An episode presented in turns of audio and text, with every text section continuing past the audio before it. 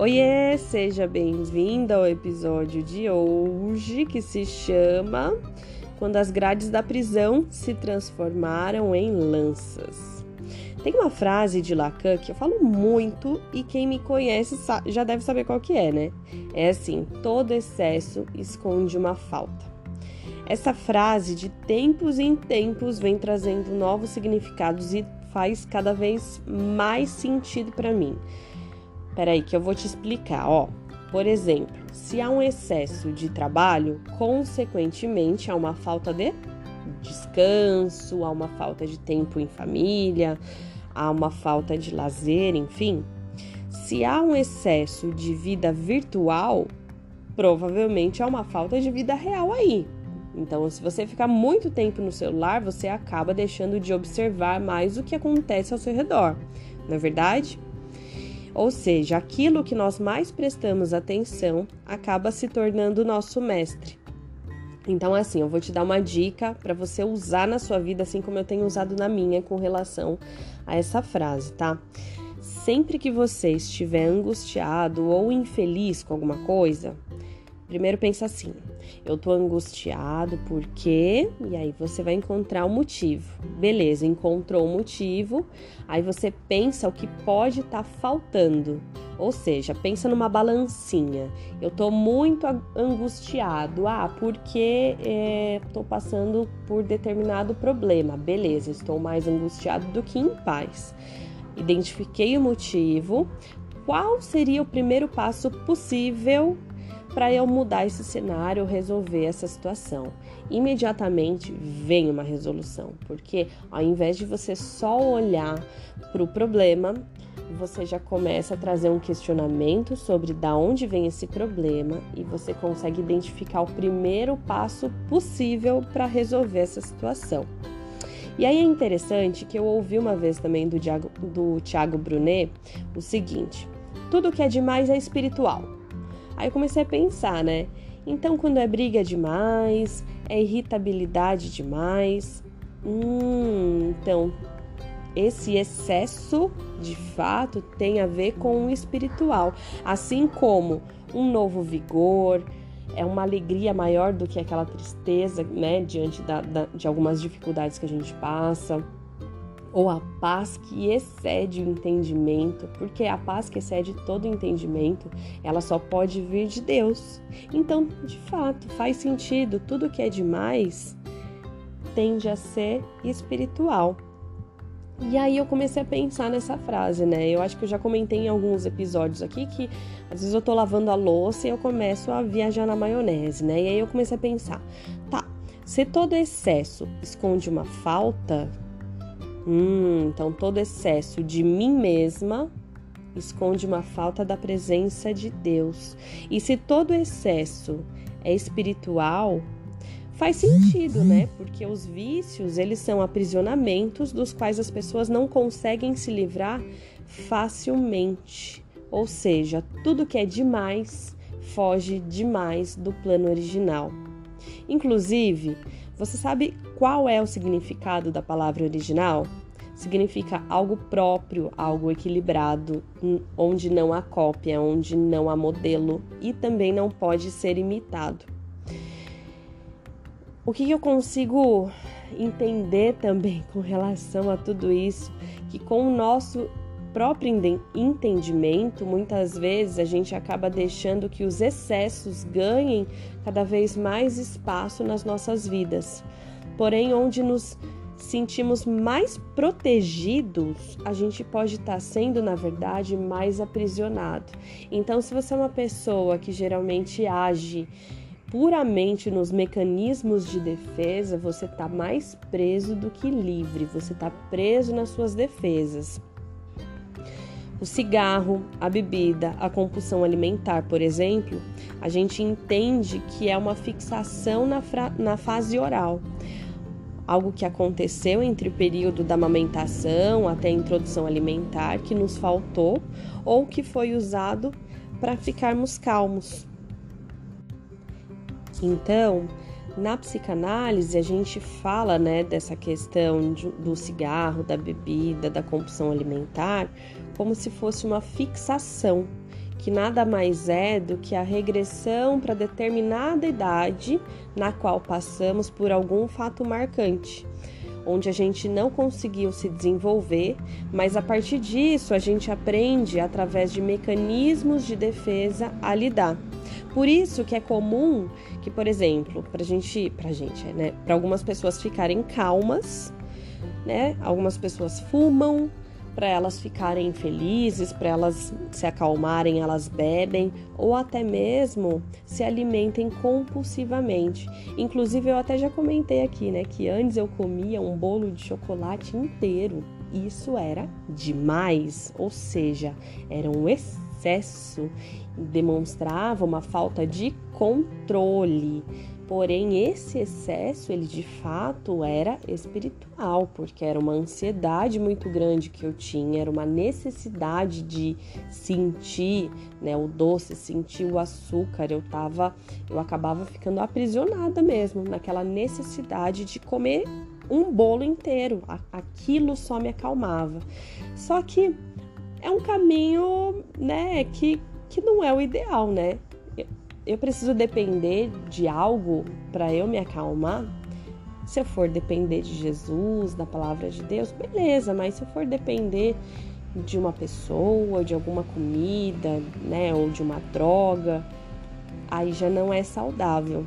Então, é nesse sentido que eu estava pensando a respeito dos excessos que escondem uma falta e também esses excessos, o quanto eles podem não ser apenas naturais, mas também eles podem ser espirituais e trazem um aprisionamento para nossa vida. Então também, ó, é comum identificar que a pornografia é um aprisionamento em pessoas que foram abusadas ou foram expostas imatura e prematuramente à sexualidade. Ou seja, é aquela parte da fixação, é aquela parte da regressão, é como se é, como mecanismos de defesa, essa pessoa voltasse para a pornografia, porque é um, é um caminho que ela já reconhece. É um caminho que traz dor, é um caminho que traz culpa, é um caminho que traz condenação, que traz autopunição, porém, mesmo que seja doloroso, é um caminho que ela já conhece, tá? Bom, com esse pano de fundo, eu gostaria de perguntar para você e eu quero que você pense um pouquinho e responda para si mesmo. Quais são os excessos que você tem observado na sua vida? O que, que você tem percebido que tá demais aí na sua vida? Agora, pensa o que pode estar faltando para trazer esse equilíbrio e qual seria o primeiro passo possível para as coisas começarem a mudar. É assim que as grades da nossa prisão, que nós mesmos nos prendemos, muitas vezes, né, começam a se transformar em ferramentas de guerra, como lanças. E é aí que entra o título do episódio de hoje. Outra maneira de você ressignificar essas grades que te aprisionam e transformá-las em lanças é respondendo essas perguntas que eu fiz, e aí você começa a pesquisar tudo a respeito da palavra na palavra de Deus. Por exemplo, a origem das palavras que você usou né, na, na sua resposta. E aí você pode descobrir é, em até várias versões na Bíblia o que, que Deus pensa a respeito dessas palavras e então você vai ser direcionado sobre o que você pode fazer a respeito disso. Então, com essas respostas que você der, você começa a pesquisar a origem dessa palavra, você começa a ter mais clareza a respeito disso. Às vezes a gente está dentro de uma prisão onde o espaço entre uma grade e outra a gente consegue passar por essas grades, mas a gente só consegue enxergar a grade e não o espaço onde a gente consegue passar. É que nem aquela história do elefante, que se você prender a perna de um, né, é, colocar uma corrente no, no pé do elefante, ele não foge. Olha o tamanho do elefante, mas ele vê ali que tem uma corrente e é o suficiente para ele não tentar se libertar. Então, vou dar outro exemplo porque eu adoro exemplo, tá?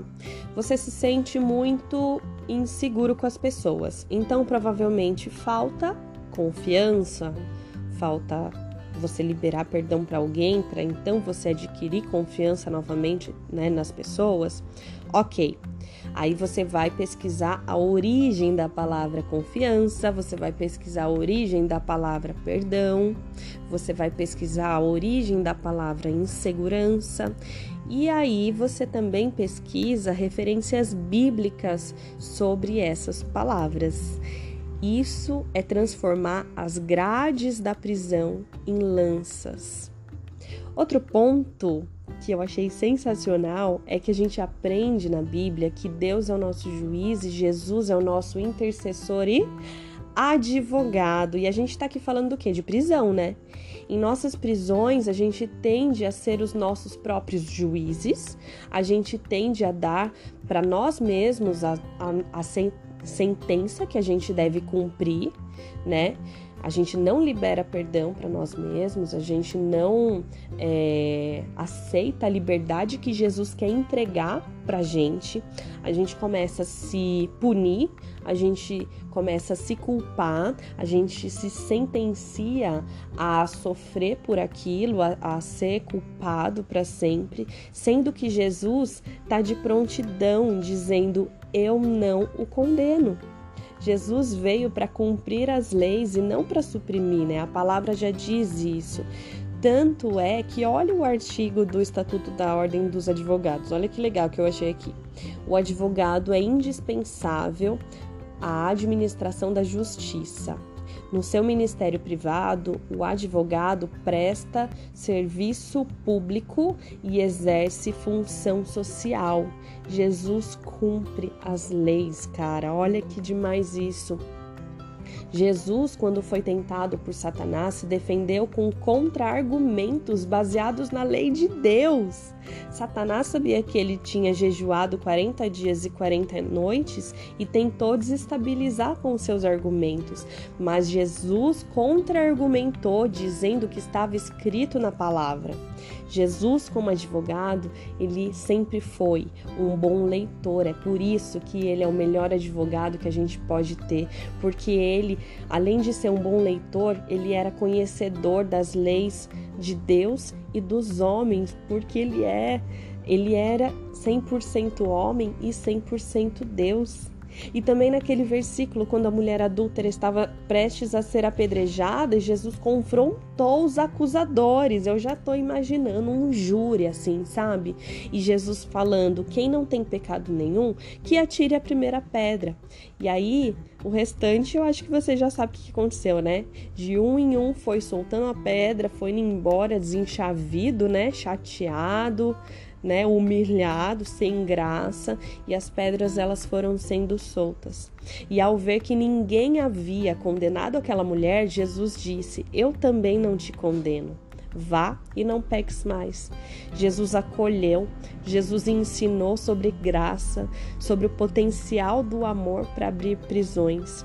E Jesus diz para nós hoje: parem de se aprisionar com seus excessos, Parem de colocar sobre vocês as suas próprias sentenças.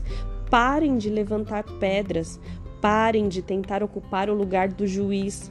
E me deixem defender vocês com o respaldo da lei de Deus e também dos homens. Jesus quer transformar cada grade da cela em que nós nos prendemos muitas vezes em uma lança, em uma arma, em um testemunho. Teve um dia que eu estava conversando com a Talita e a gente estava é, pensando, né, em alguma coisa assim para fazer no culto de mulheres. E aí eu tive essa visão. Eu tive uma visão onde uma mulher estava dentro de uma cela, só que as grades, né, o espaço entre uma grade e outra era muito, assim, Era um espaço grande, essa mulher ela conseguia passar por entre as grades, mas ela não enxergava que tinha esse espaço porque ela estava fixada nessas grades. Ela estava fixada no excesso de grades que estava ao redor dela, daquilo que aprisionavam ela. E é, ela estava cega, ela estava cega, né? Era espiritual, porque naturalmente a gente consegue enxergar meios e maneiras de se safar, mas ela estava num aprisionamento espiritual. E todo excesso na nossa vida, cuidado com o excesso. Quais são os seus excessos? Sabe? Às vezes a gente pega o celular para responder uma mensagem e acaba ficando muitos minutos. E esse excesso ele traz aprisionamento, porque isso tende a ocupar cada vez mais espaço na nossa vida. Lembra que eu falei no comecinho? Geralmente, aquilo que a gente dá mais atenção acaba se tornando nosso mestre. Quais são os excessos? Jesus quer fazer com que essas grades que estão ao nosso redor parem de nos aprisionar. Ele quer tirar a sentença que a gente coloca sobre nós mesmos. Ele quer tirar toda a punição e toda a condenação. E ele quer ser o nosso advogado fiel para sempre. Tá bom? No final dessa visão, eu vi essa mulher pegando essa, essas grades e olhando essas grades e a, as transformando em lanças. Eu via que essa mulher usava dessa lança para guerrear, ela lançava também, e quando ela lançava essas lanças, eu via a palavra testemunho, eu via a palavra é, histórias, ou seja, tudo aquilo que acontece com a gente, Deus pode transformar em testemunho. Não importa o aprisionamento que você pode estar tá passando hoje, deixa Jesus ser o teu advogado. Tira a condenação da sua vida. Não importa se você foi abusado, abusada. Não importa para Jesus se você é, errou ou quantas vezes você errou. O que importa para Jesus é acolher você e te enxergar como alguém que pode ser liberto. Amém? Deus abençoe. Depois me conta qual parte desse podcast mais falou com você e espero de coração que tudo isso que Deus trouxe ao meu coração é, toque o seu coração também e, enfim, faça alguma diferença na sua vida, tá bom? Um grande abraço e até a próxima!